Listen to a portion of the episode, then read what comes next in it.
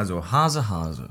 Ja, klingt ja nach so einem Tierstück, ne? Ja, also geht es um Tiere? Nein, es geht nicht um Tiere. Ein Stück von Colin Serrault. Colin Serrault hat Drei Männer und ein Baby damals produziert und ähm, inszeniert. Ein sehr bekannter Film, hat auch ein paar Preise abgesahnt. So, so Männlichkeits- und Weiblichkeitsbilder. Das finden wir zum Beispiel auch in unserer Geschichte von Hase Hase wieder. Sie hat noch einen abgefahrenen Film gemacht, der heißt äh, Der grüne Planet. Das Thema Außerirdische kommunistisch, ökologische, hippieske Einstellung auf jeden Fall. Sie vertritt das halt mit einer Vehemenz und einer Naivität, die einem, glaube ich, erlaubt, sich dafür zu öffnen. Die Familie Hase besteht aus sieben Familienmitgliedern. Ist es ein Familienstück? Sollte man sich das als Familie angucken? Ich glaube, man kann sich das durchaus als Familie angucken. Und es geht nicht um Tiere. Nein, es geht nicht um Tiere. Es geht um Familie, Es geht auch um, es geht um Armut, es geht um Liebe, Science es geht Fiction. um, um Streit, Revolution, Außerirdische, Essen.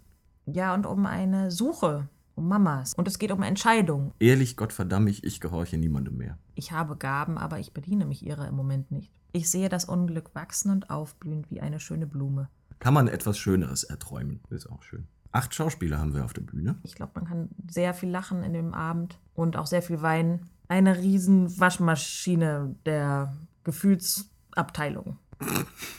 Ich glaube, dass man da auch viel wiedererkennt, gerade aus seiner eigenen Familie und so Verhaltensweisen oder Rollen, die man innerhalb von Familien einnimmt. Man kann einfach mal eine Zeit lang in so eine andere Welt eintauchen und in Probleme, die ausnahmsweise mal andere Leute haben und nicht man selber. Oder vielleicht Und doch. äh, vielleicht hat man sie auch selber, aber es ist schön, das von außen zu sehen. Es ist halt eine Familie, die sich auch sehr viel streitet und auseinandersetzt, aber irgendwie hat man trotzdem immer mal das Gefühl, man möchte ein Teil davon sein. Am 8. November geht's los. Was mir daran gefällt, ist, dass sie uns im Prinzip durch ihre Art, wie sie dieses Stück schreibt, Mut macht zu Utopien und vor allen Dingen auch Mut macht, diese einfach mal auszusprechen und sich was zu wünschen, auch wenn es noch so bekloppt ist. Weil nur wenn man nach den Sternen greift, kann man irgendwann auf dem Mond landen. Ja, dass man wieder wagt zu träumen und sich was zu wünschen und das ist der Beginn von allem.